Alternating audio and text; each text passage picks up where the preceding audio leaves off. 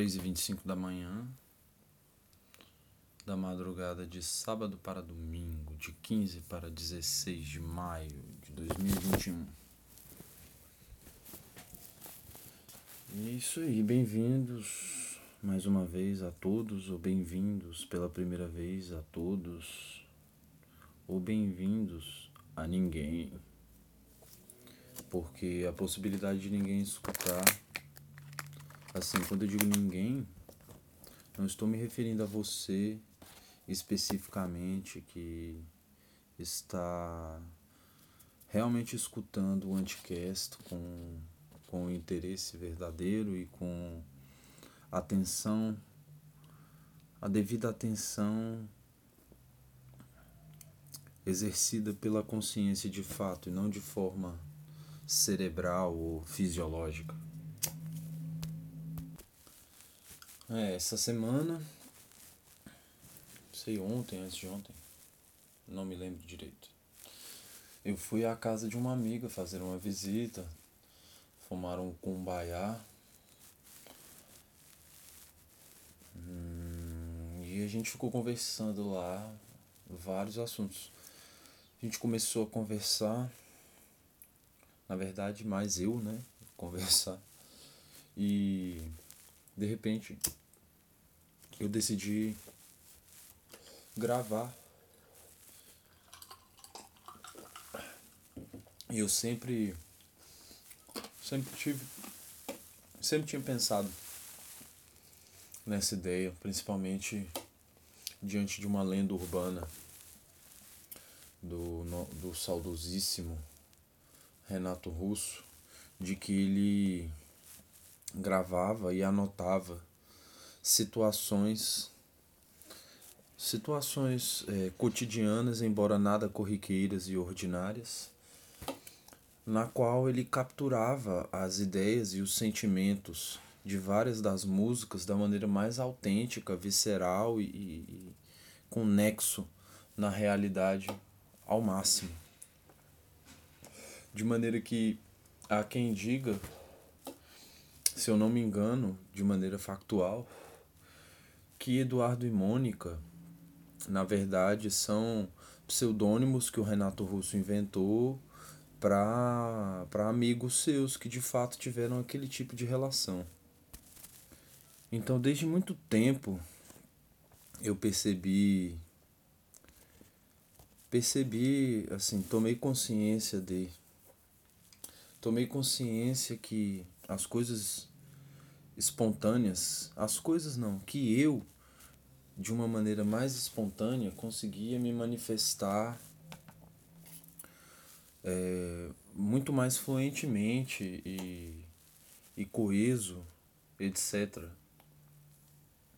E as pessoas muitas vezes me perguntavam sobre a minha eloquência, etc. E eu, eu dizia, eu não tenho nada demais. O ponto principal é que eu verdadeiramente, profundamente acredito no que eu estou falando. E essa é isso que faz toda, toda, toda, toda a diferença.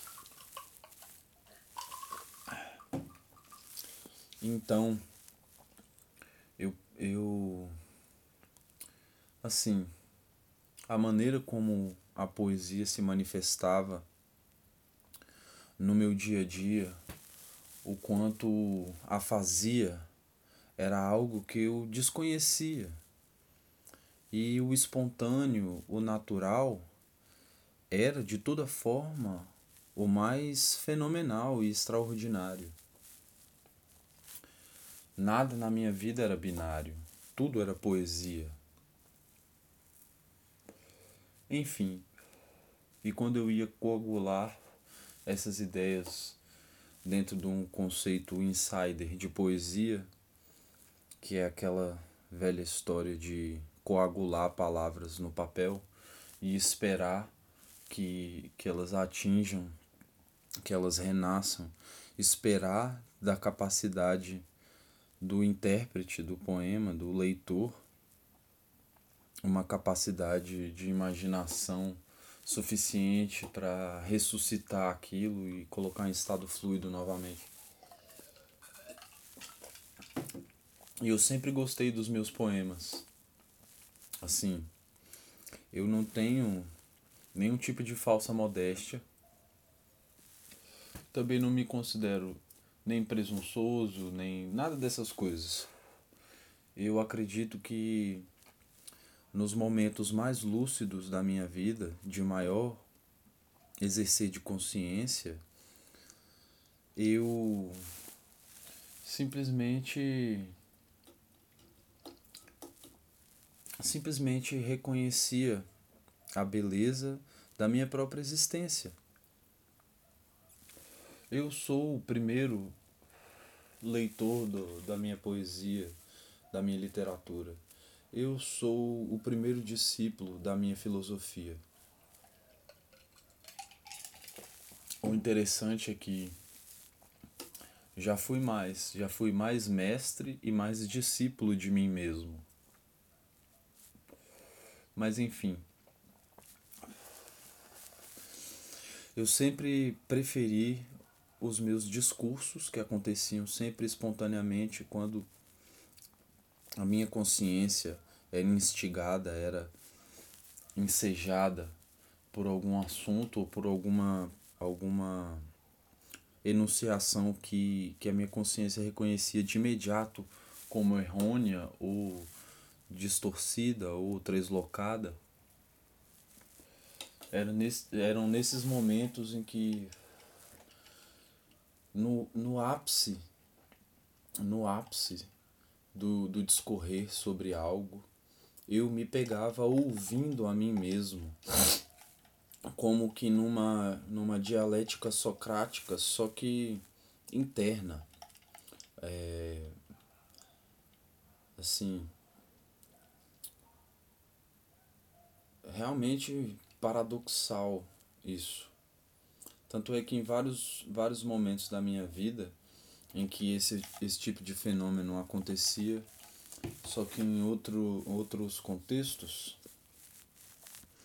eu comecei a me perguntar o que era o eu, né? E foi daí que eu, que eu tirei, tirei a conclusão de que ninguém é, que as pessoas apenas estão, porque a diferença na perspectiva que um mesmo indivíduo faz de uma mesma situação colocada em dois pontos diferentes e distantes da linha do espaço-tempo é incrível.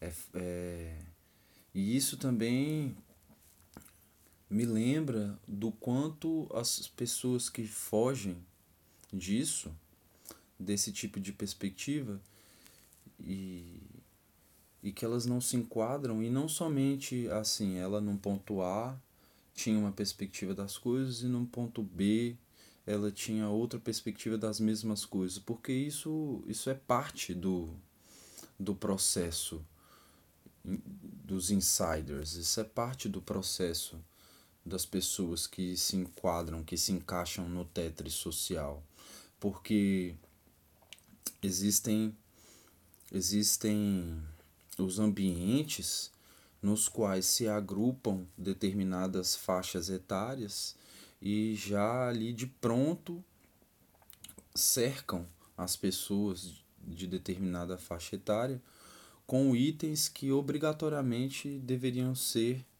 reconhecidos como naturalmente intrínsecos àquela faixa etária.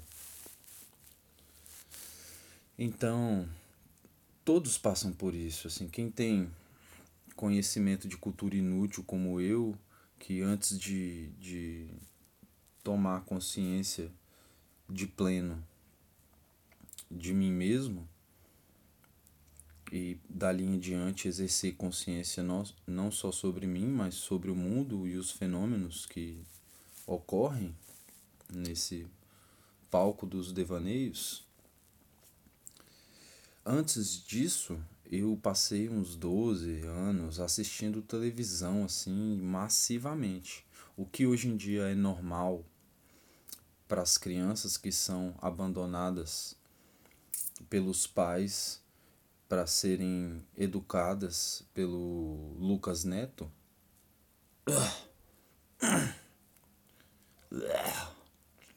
Enfim, o que essas crianças passam hoje em dia como normal, esse exagero de, de submersão, de imersão no, no, numa relação com, com a mídia, uma relação completamente unilateral, de mão única, que vai numa correnteza infinita, despejando informações banais e mais informações banais dentro dos inconscientes dos pequeninos desde muito cedo e de maneira contínua. Enfim, quando eu era jovem, em outros tempos, né, na década de 90 para a virada do século, eu não tinha muitos luxos, nunca tive luxo assim. Se bem que em termos comparativos, é claro que pode-se dizer que eu tive luxos, mas a dignidade é um luxo quando a miséria é a norma, é o, a realidade ordinária, banal e banalizada dentro né, do conceito de banalidade do mal, estendendo isso mais do que a própria ideia do nazismo, das guerras, mas a ideia da miséria, né, velho? Assim, salve Vitor Hugo. A questão é que, em termos comparativos com uma realidade de miséria, é claro que eu tive luxos, mas o luxo que eu tive foi ainda menos do que o que deveria ser dignidade de maneira perene, estava para todos, velho. Para todos. Inclusive, a, o que eu acho mais incrível da hipocrisia da sociedade é o quanto em séculos passados, há, muito tempo, já se tem como senso comum a Carta de Declaração de Direitos do Homem e todos esses pensadores que, que discorreram a respeito do que é o bom, o belo, justo, agradável em termos de, de dignidade humana, de, de convivência, de recursos e a, a, própria, a própria máquina, né? a própria estrutura da sociedade meio que incorporou isso.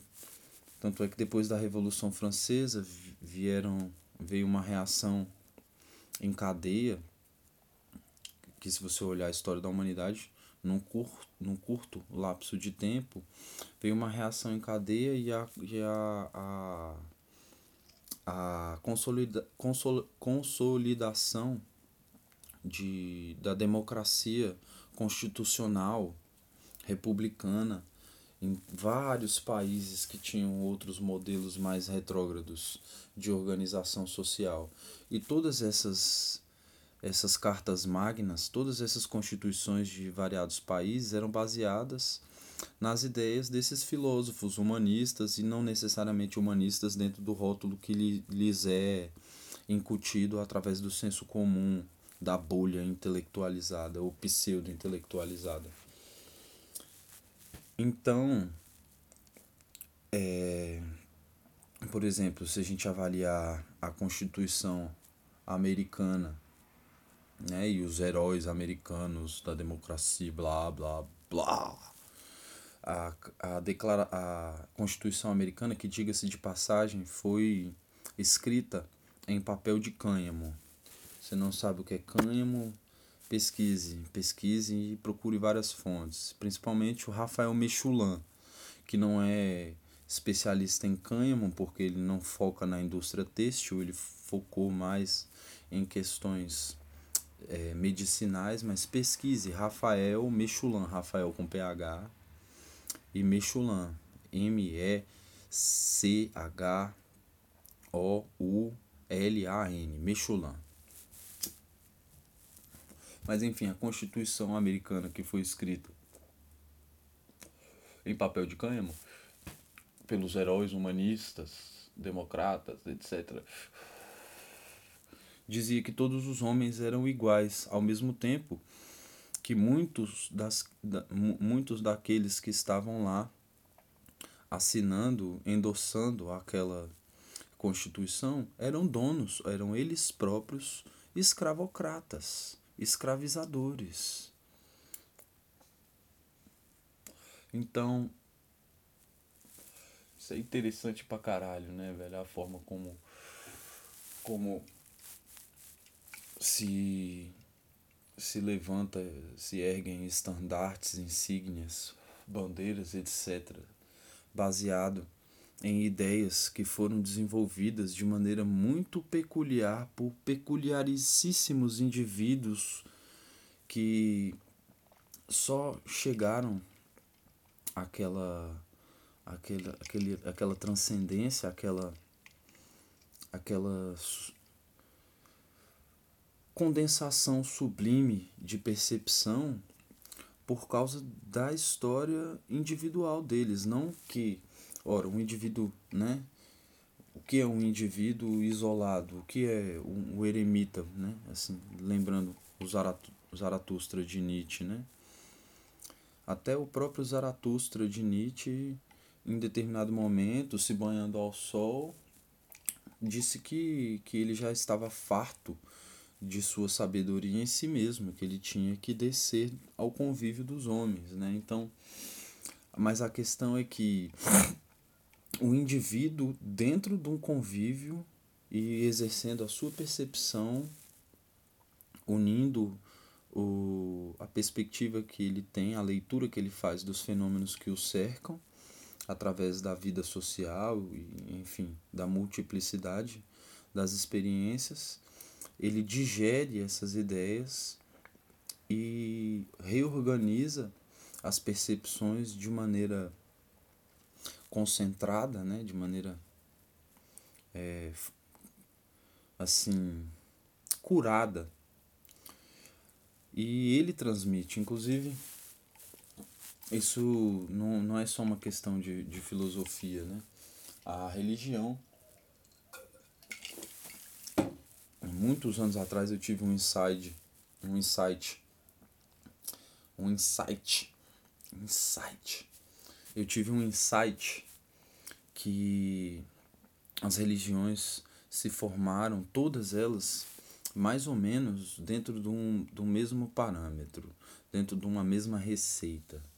E essa receita seria assim: o indivíduo, dentro de suas questões existencialistas, dentro de suas angústias e de suas aspirações, ele busca de infinitas formas, né? tanto é que existem infinitos sutras.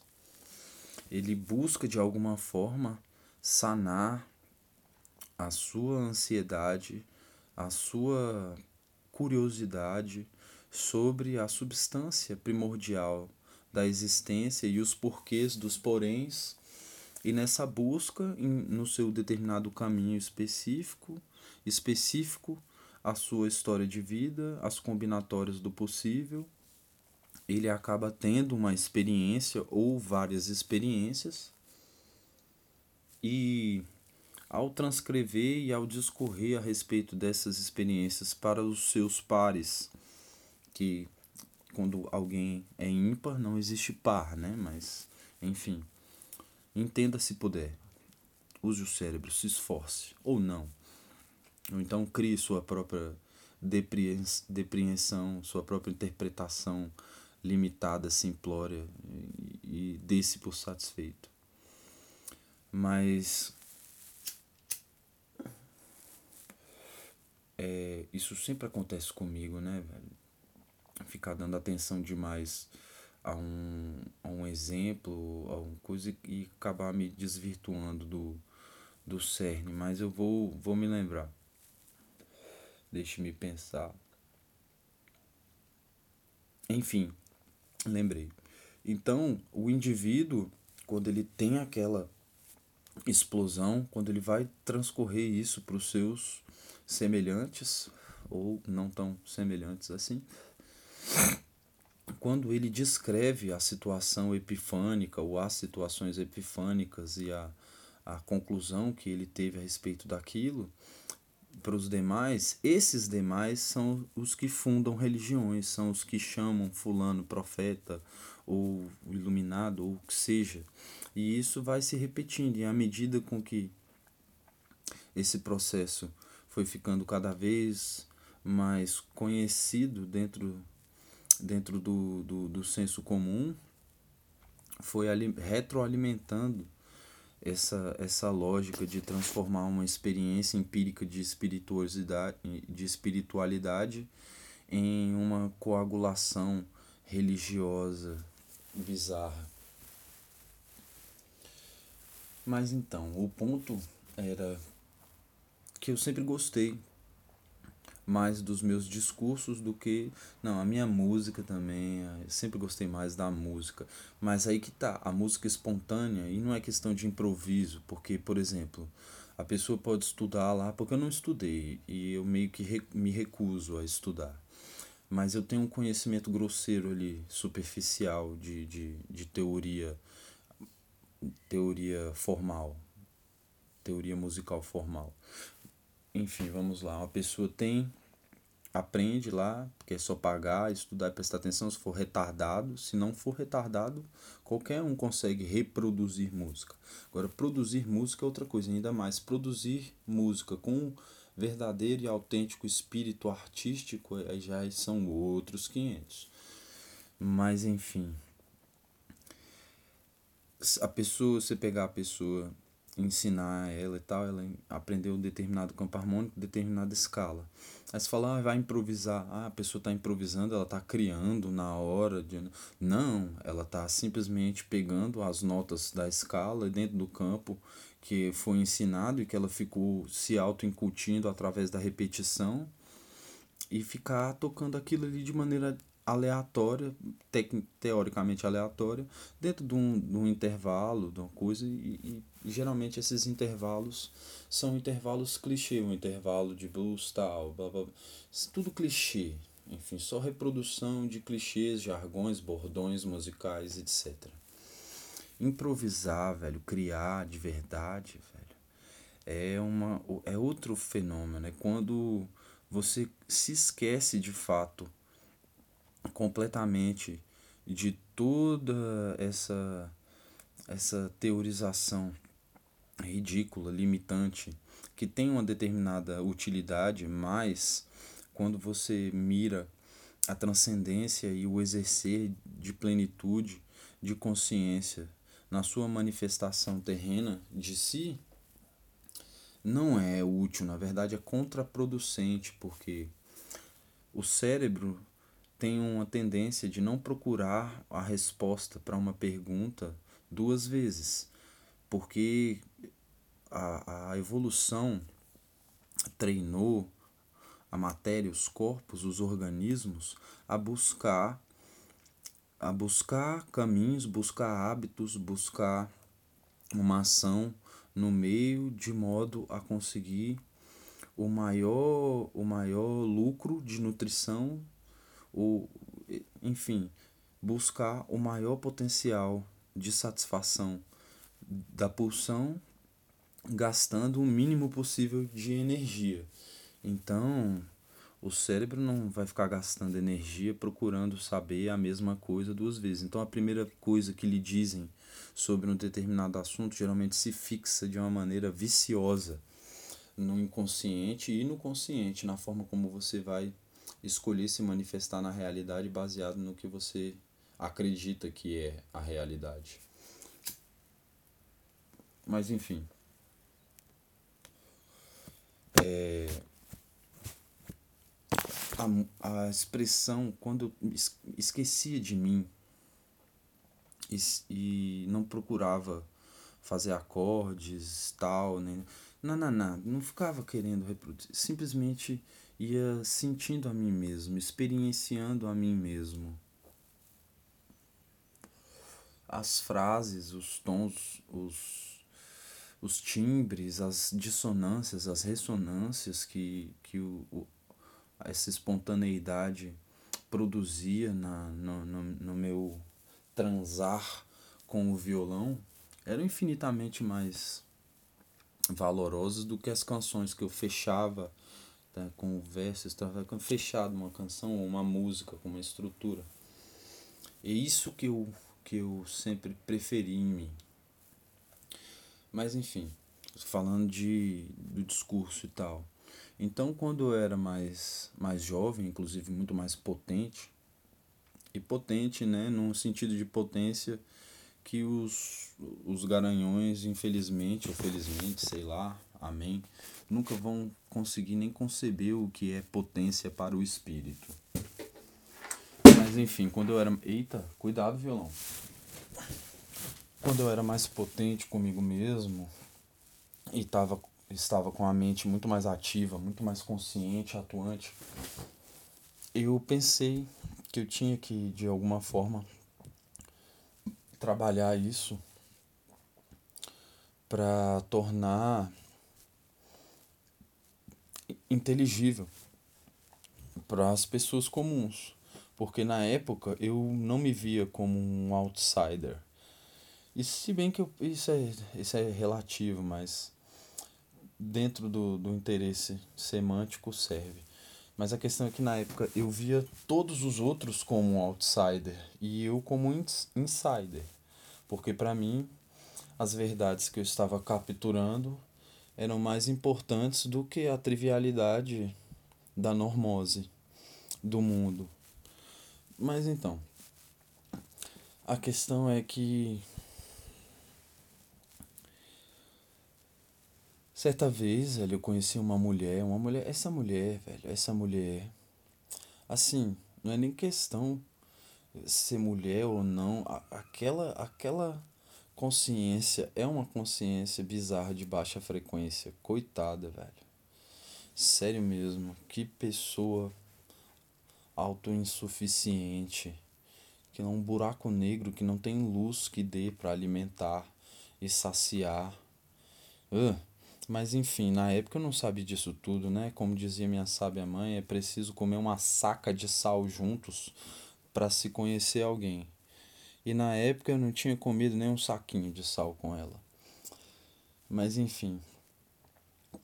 Estava eu na minha casa. Não, tá, vou contar a história direito. Eu eu tinha um, um assim, apareceu oportunidade espontânea, caótica, como tudo sempre na minha vida, de eu, de eu utilizar o espaço de um bar e aí que tá, esse bar, velho. Olha o nome do bar. Barfly. O que, que é Barfly? Barfly, ao pé da letra, é mosca de bar.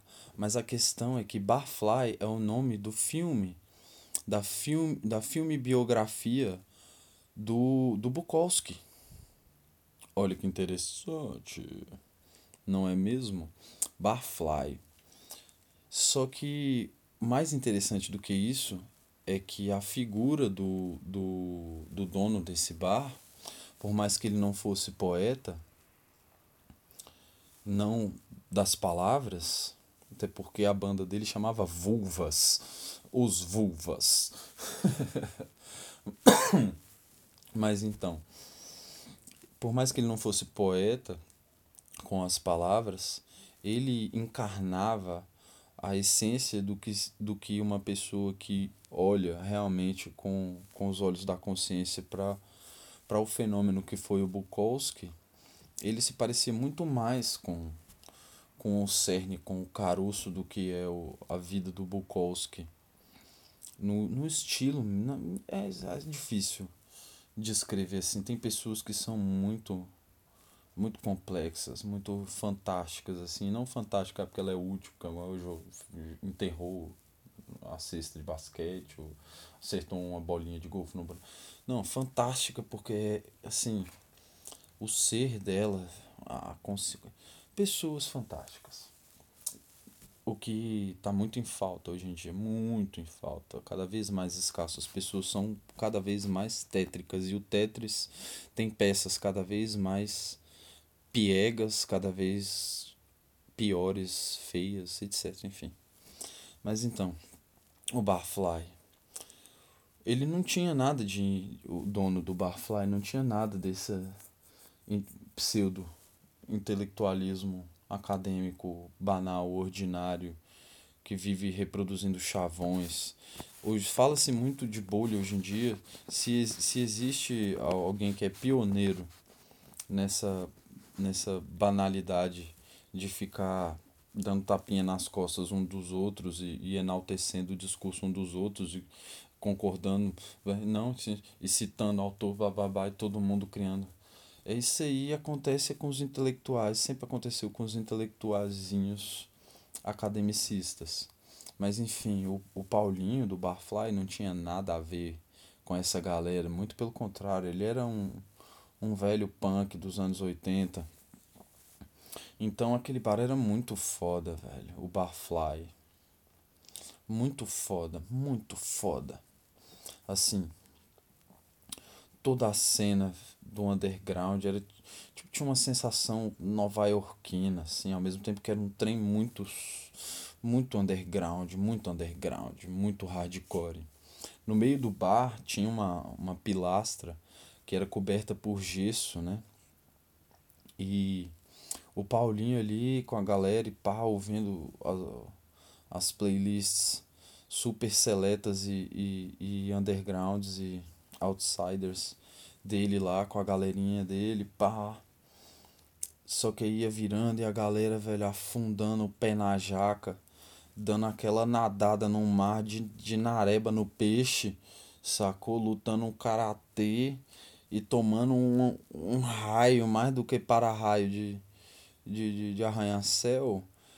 Então chegava ali lá pelas sete da manhã, sete, oito da manhã, tipo de, um, de segunda, e neguinho bebendo desde seis horas, oito horas da noite de domingo no bar do cara e ele queria ir embora e ninguém não ia embora e pai ele ficava ele batia um taco de beisebol ele bateu esse taco de beisebol nessa pilastra até quebrar todo o gesso da pilastra e até quebrar o taco de beisebol. Tá ligado meu irmão? É enfim era um bar muito hardcore.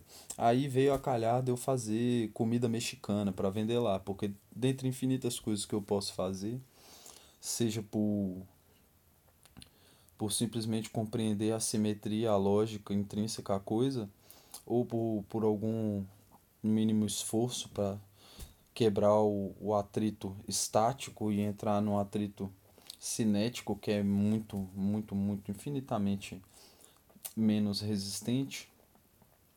Então eu fui fazer uma comida mexicana super chique, super isso, velho, bastante tempo atrás já, velho. Já tem bem, sei lá, uns sete anos, cinco anos, sete anos.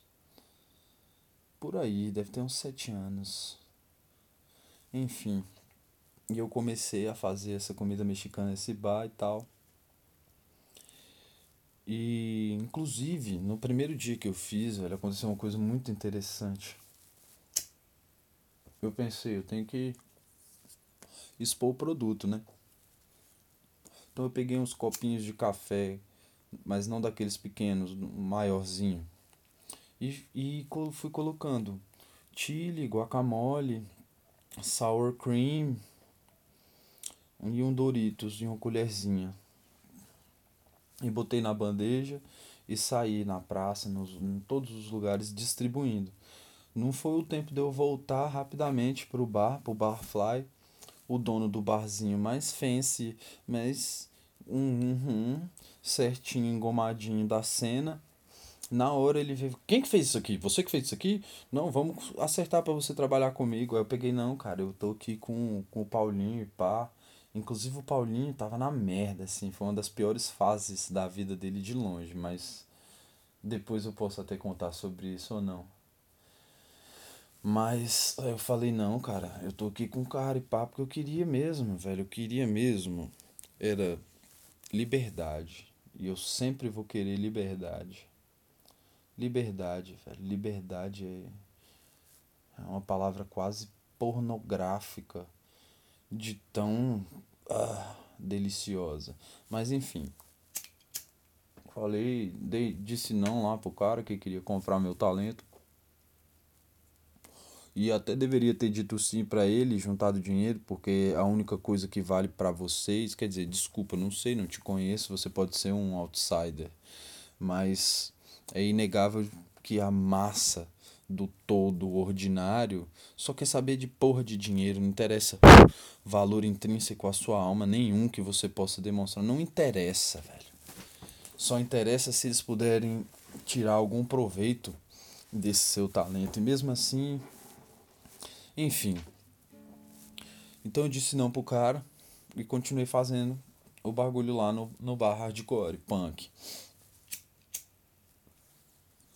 Aí numa dessas noitadas lá, eu trabalhando e pá, veio uma mina louca, cabulosa, stalker.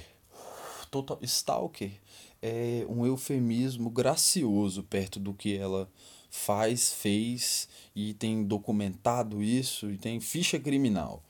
Mas enfim, não que a ficha criminal signifique porque existem enganos, né? Não que o, o sistema judiciário como um todo seja um engano, será? Talvez não. Não, não estou afirmando isso agora, não, por exemplo, nesse episódio. Mas existem enganos, né? Não significa que a ficha de uma pessoa reflita o caráter dela. Não é no caso dessa mulher específica, sim. Stalker. Na primeira vez que ela me abordou lá no, nesse circuito da ceninha lá dos bares e pá, a gente conversou sobre sobre poesia, música clássica, filosofia, sociologia, né, ciências políticas e tal. E ela falou sobre sobre que ela a predileção dela por Paquebel e por Debussy e, e falou que recitou um poema um poema do Augusto dos Anjos. Caralho. Ótima memória. Enfim foda-se. Ela recitou um poema super foda e pá o problema, velho, é que era só aquilo ali, né, velho? Era só. Assim, a amostra grátis que ela tinha já era o estoque inteiro que ela tinha para oferecer. Mas enfim, eu não sabia disso na época. Aí ela me ofereceu uma carona, eu aceitei a carona. Ela me levou em casa sem que eu convidasse, ela já prontamente subiu para minha casa e, e entrou e, e, a gente ficou lá trocando ideia e eu fumando um cumbaiazinho de camomila com sálvia branca e trocando ideia e falando, falando, falando, falando, falando, falando. E eu acho que ela tinha, eu acho não, eu tenho certeza, ela já chegou a falar depois. Ela queria mesmo transar comigo.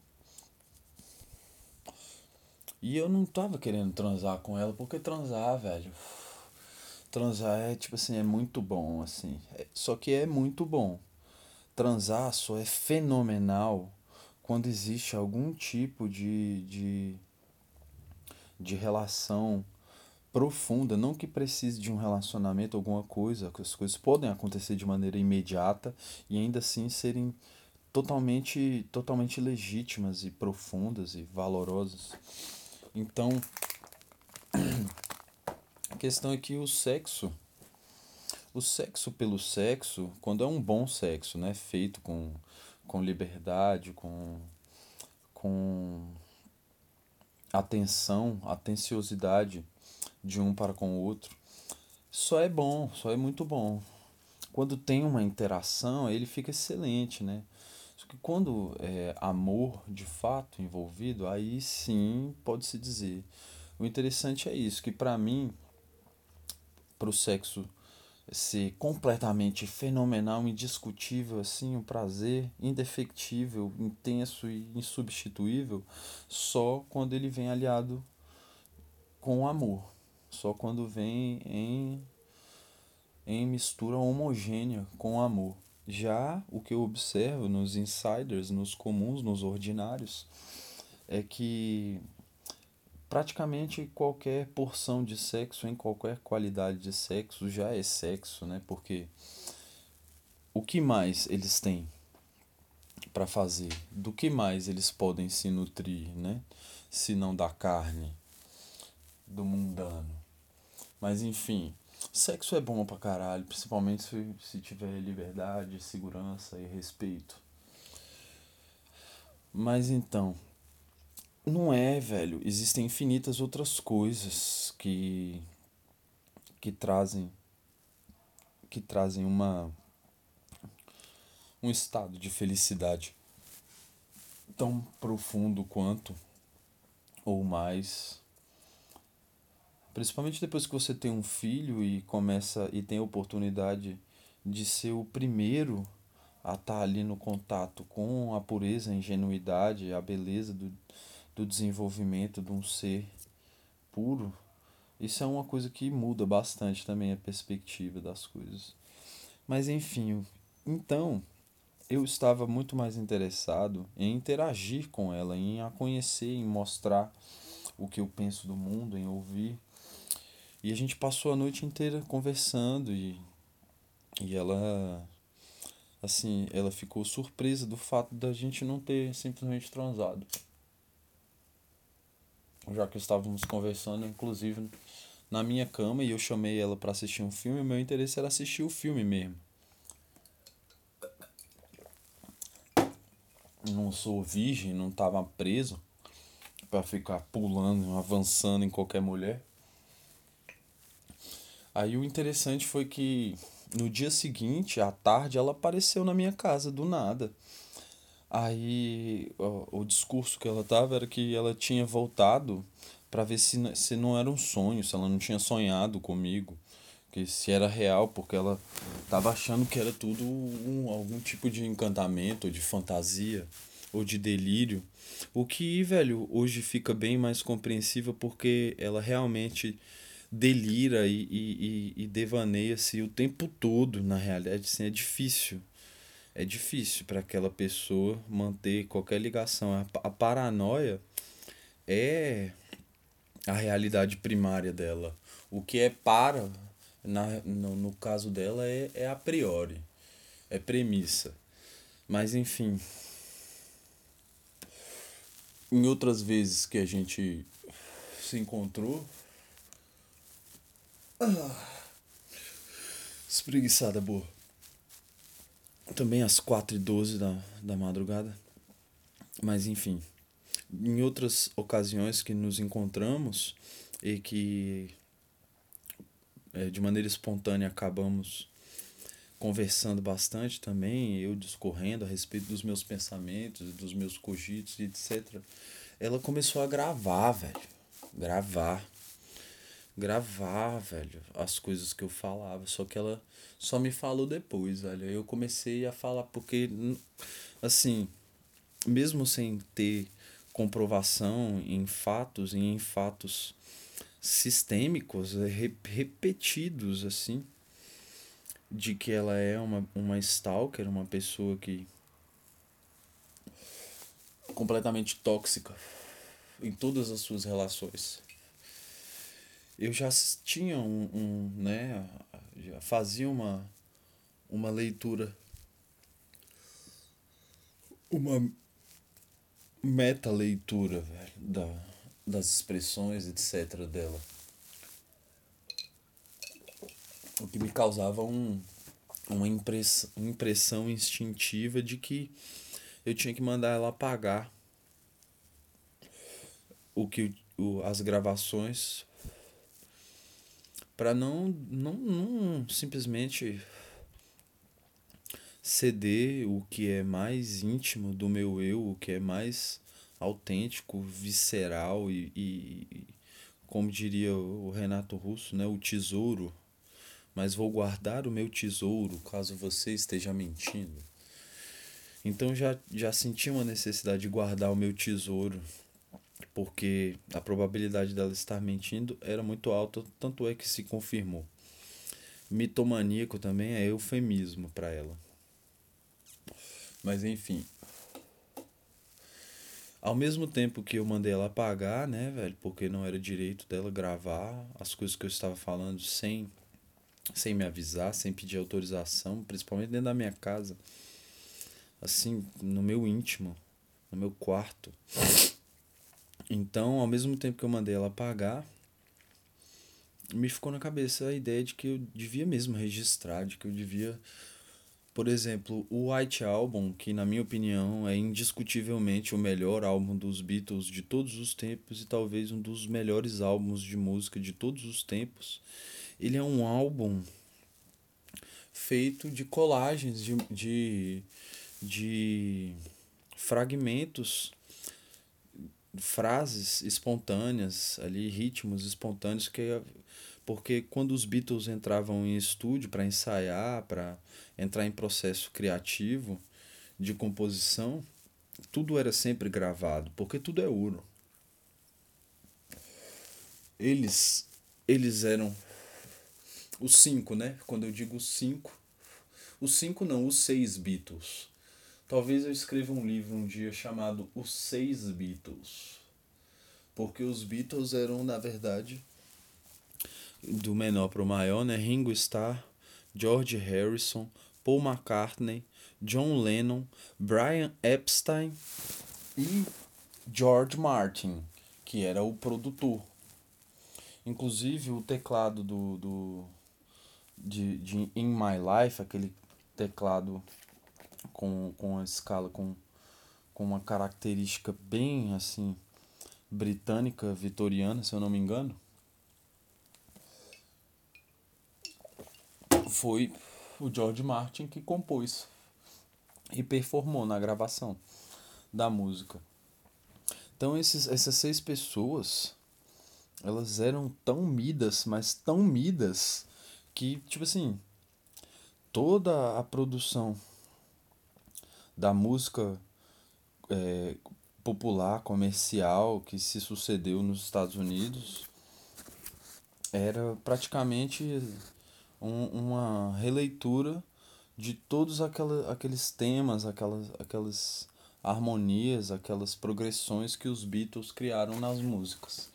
É como se cada música dos Beatles, como eram assim, a maioria delas tão diferentes umas das outras, é como se cada música dos Beatles tivesse criado um estilo em si que nos anos 80 em diante ninguém praticou até o começo do dois, dos anos 2000, quando a música pop matou a arte, matou a capacidade, matou o potencial que o público massivo tinha de experimentar arte verdadeira, autêntica e visceral através dos meios comerciais, midiáticos. Agora tudo ficou mais ainda, né, sectário.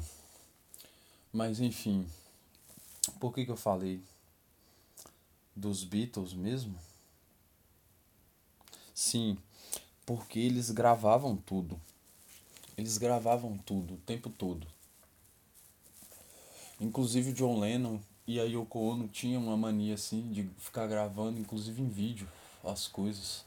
Eles se fascinavam assim com essas com essa vibe de registrar tudo e ter material para fazer futuros cortes e colagens. Que de fato fizeram infinitos documentários, blá blá blá, muita coisa com esses vídeos caseiros, entre aspas, do John Lennon e da Yoko Ono. Ai, Yoko Ono. Mas enfim. Eles gravavam tudo o tempo todo e eu tive essa, essa lombra. Lombra, que vocês chamam aí no, no, no, nesse linguajar da bolha da internet, aí o Monark fala pira. Pira, pra mim, é aquele bagulho de fogo, tá ligado? Uma pira é tipo aonde se acende fogo, se queima fogo, principalmente se eu não me engano, para sinalização. A pira. Então, aqui o que vocês chamam de pira aqui no DF, aqui no quadrado, é lombra. O efeito que um, que um psicodélico, que um enteógeno tem, é lombra. Um, um devaneio de uma ideia, de um, de um, um sonho lúcido, de, um, de uma ideia mirabolante, de uma conjuntura de, mirabolante, é uma lombra. Eu tive uma lombra. Pô, se liga nessa lombra. Pira, pira, caraca, é muito cacofônico, muito feio isso. Desculpa. Mas enfim.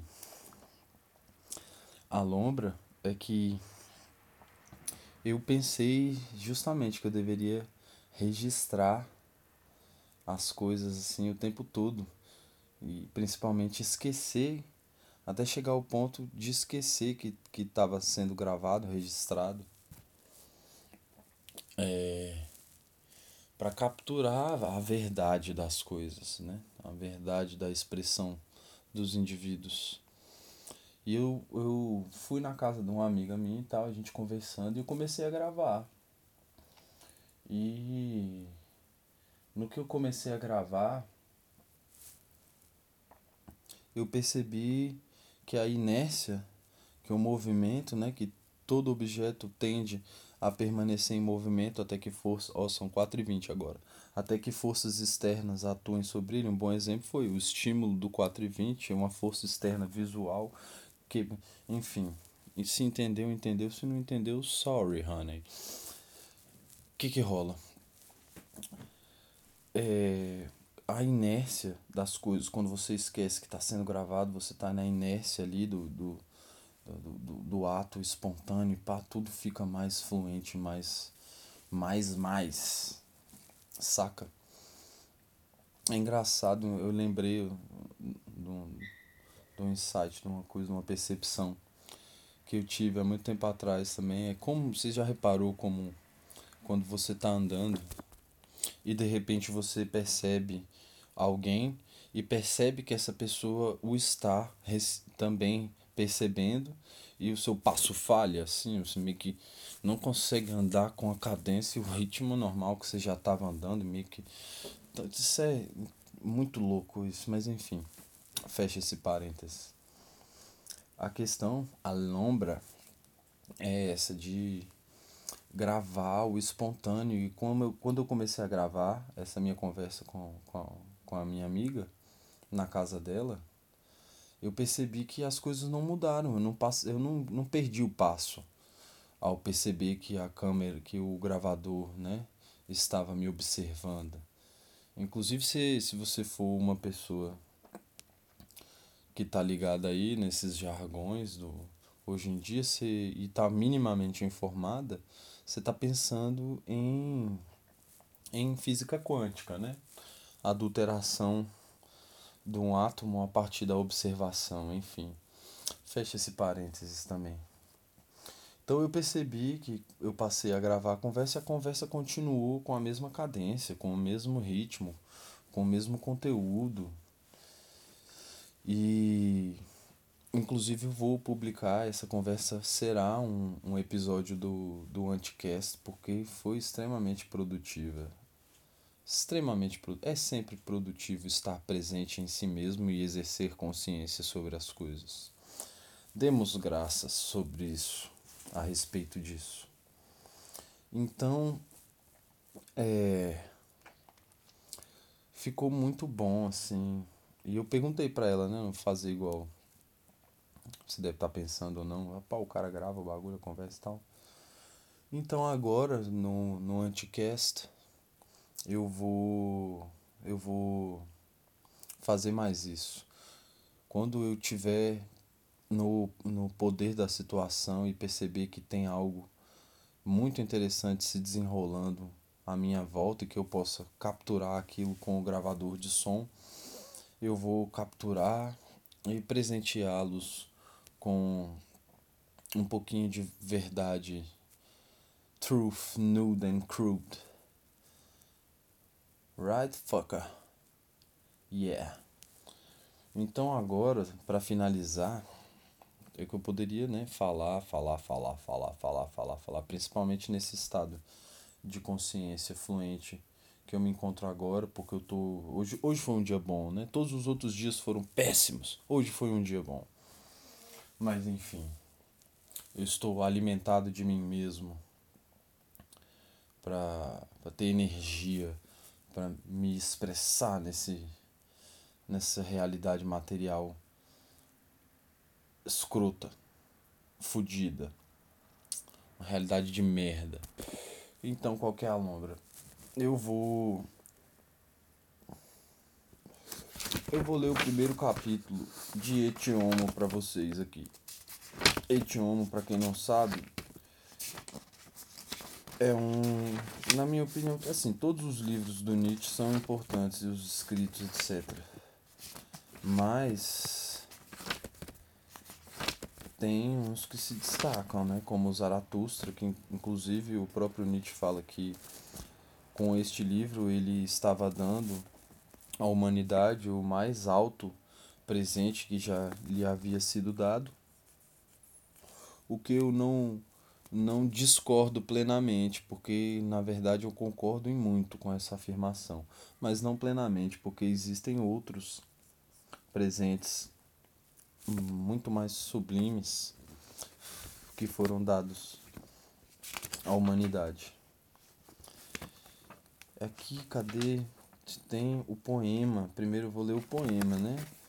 Um micropoema que eu tenho mania de chamar de micropoema, porque, né? Você pegar em, em, em comparação com, com aquelas aqueles bagulho grego enorme, né, velho? Ou com o Fausto, né? Tem enorme escrito em verso, não, micropoema. Etiomo. Sim, eu sei muito bem de onde venho. Insaciável como a chama no lenho. Eu me inflamo e me consumo.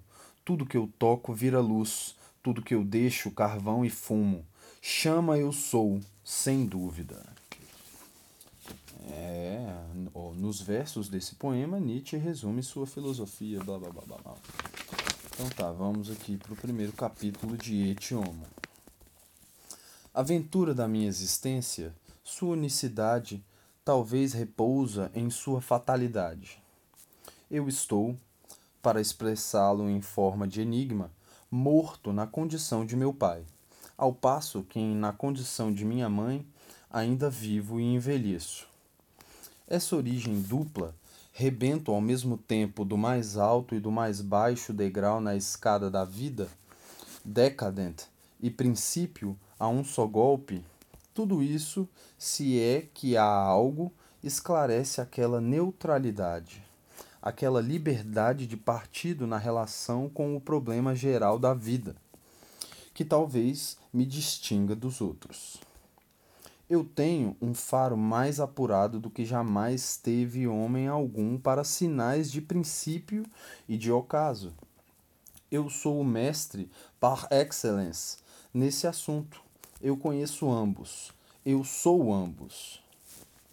Meu pai morreu com 36 anos. Ele era frágil, amável e mórbido, como um ser destinado apenas à transitoriedade. Antes uma lembrança bondosa da vida do que a vida em si. No mesmo ano em que sua vida foi ao chão, também a minha declinou. Aos 36 anos cheguei ao ponto mais baixo de minha vitalidade. Eu ainda vivia, mas sem enxergar mais do que três passos à minha frente. Naquela época, era 1879, eu abdiquei da minha cátedra na Universidade da Basileia, vivi aquele verão como se fosse uma sombra em São Moritz, Moritz e o inverno seguinte, o mais pobre em sol da minha vida inteira, como se fosse sombra em Nomborg esse foi o meu mínimo, o andarilho e sua sombra. É produção desse período. Indubitavelmente eu entendia de sombras naquela época. No inverno seguinte, meu primeiro inverno genovês, aquele adoçamento, aquela espiritualização que quase era condicionada por uma miséria extrema em sangue e músculos, produziram aurora a clareza e a serenidade totais, até mesmo a exuberância do espírito que a obra mencionada reflete, pode ser entendida em mim não apenas devido à fraqueza psicológica mais profunda, mas inclusive por um excesso de sensações de dor. Em meio a martírios que trouxeram consigo uma enxaqueca ininterrupta de três dias, mas vômitos de muco dos mais penosos, eu possuí uma clareza dialética par excellence e examinei a fundo e friamente coisas que não sou alpinista, não sou refinado, não sou frio o suficiente para pensar quando me encontro em situações mais saudáveis. Meus leitores talvez saibam até que ponto considero a dialética como um sintoma de decadência. Por exemplo, no mais famoso dos casos, o caso de Sócrates, todos os distúrbios doentios do intelecto, até mesmo aquele semi-atordoamento séquito da febre, permaneceram sendo coisas de todo estranhas para mim até hoje coisa sobre cuja clareza e frequência eu apenas fui me instruir em caminho douto. Meu sangue corre lento. Jamais alguém conseguiu constatar febre em meu sangue. Um médico que me tratou como doente nervoso por um longo tempo disse ao fim: Não, o problema não está em seus nervos. Eu mesmo estou apenas nervoso era simplesmente impossível de ser demonstrada qualquer degeneração local, nenhuma moléstia do estômago condicionada de forma orgânica, por mais que sempre, como consequência do esgotamento geral, se revelasse a profunda fraqueza do meu sistema gástrico. Também a moléstia dos olhos, a cegueira se aproximando pouco a pouco e perigosamente, era apenas consequência, não era causa. De modo que, cada acréscimo em força vital, também a visão ficava mais forte. Convalescença significa para mim uma longa, demasiado longa série de anos, mas lamentavelmente ela significa também, ao mesmo tempo, recaída, declínio, periodismo de uma espécie de decadência. Será que preciso dizer, depois de tudo isso, que sou experimentado em questões de decadência? Eu a soletrei do início ao fim e de trás para frente, até mesmo aquela arte filigrânica de prender e compreender aquele dedo para nuances, aquela psicologia de ver além da esquina, entre aspas, e tudo aquilo de que me apossei foi aprendido apenas naquela época. É o verdadeiro presente daquele tempo em que tudo se aprimorou em mim, a observação em si e todos os órgãos da observação. A partir da ótica do doente, ver conceitos e valores mais saudáveis e, pelo lado inverso, da abundância e da autoconfiança da vida bastada olhar para baixo em direção ao trabalho clandestino do instinto da decadência. Esse foi o meu exercício mais longo, a minha verdadeira experiência. Se me tornei mestre em alguma coisa, então foi nisso. Agora tenho as mãos, agora tenho a mão para inverter perspectivas primeiro motivo pelo qual talvez chegue a ser possível para mim uma transvaloração de todos os valores. 2. Desconsiderado o fato de que eu sou um decadent, sou também o seu contrário. Minha prova para isso é, entre outras coisas, o fato de eu sempre ter escolhido instintiva instintivamente os meios corretos contra as situações graves enquanto decadente costuma escolher sempre os meios prejudiciais a si mesmo, como summa summarum, eu era saudável. Como parcela, como especialidade, eu era um decadente.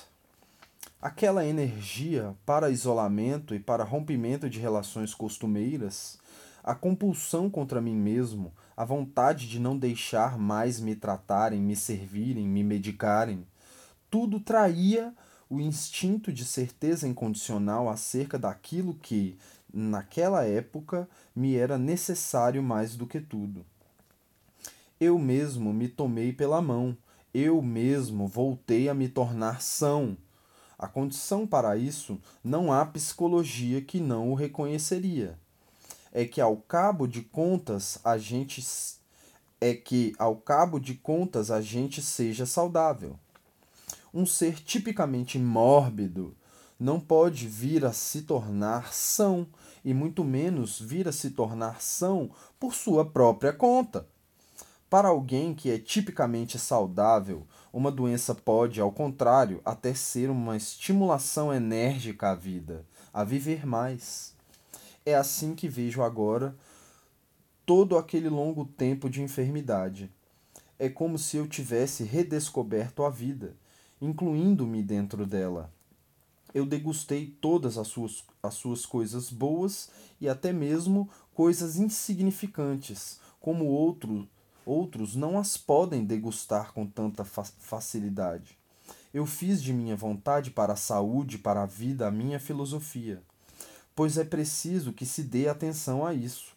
Os anos em que minha vitalidade foi mais débil foram os anos em que deixei de ser pessimista. O instinto do auto-reestabelecimento me proibiu uma filosofia da miséria e do, e do desânimo. E é nisso que se reconhece, no fundo, a vida que deu certo. No fato de um homem bem educado fazer bem aos nossos sentidos, no fato de ele ser talhado em uma madeira que é dura, suave e cheirosa ao mesmo tempo. A ele só faz gosto o que lhe é salutar. Seu prazer, seu desejo acabam lá onde as fronteiras do salutar passam a estar em perigo. Ele adivinha os meios curativos contra lesões. Ele aproveita acasos desagradáveis em seu próprio favor, o que não acaba com ele, fortalece-o. Ele acumula por instinto tudo aquilo que vê, ouve e experimenta a sua, a sua soma. Ele é um princípio selecionador. Ele reprova muito. Ele está sempre em sua própria companhia mesmo que esteja em contato com livros, pessoas ou paisagens. Ele honra pelo ato de selecionar, pelo ato de permitir, pelo ato de confiar. A todo o tipo de estímulo, ele reage lentamente, com aquela lentidão que uma longa cautela e um orgulho desejado inculcaram nele. Ele testa o estímulo que se aproxima, ele está longe de ir ao encontro dele.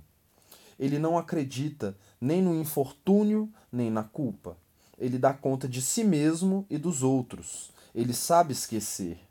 Ele é forte o suficiente a ponto de fazer com que tudo tenha de vir para o seu bem. Vá lá, eu sou o antípoda de um decadente, pois acabei de descrever a mim mesmo. E assim se encerra mais um episódio do Antcast e que tudo que há de mais divino, puro e providente possa atingir vocês em suas vidas, independente de vocês serem ordinários, extraordinários ou medíocres. Até a próxima.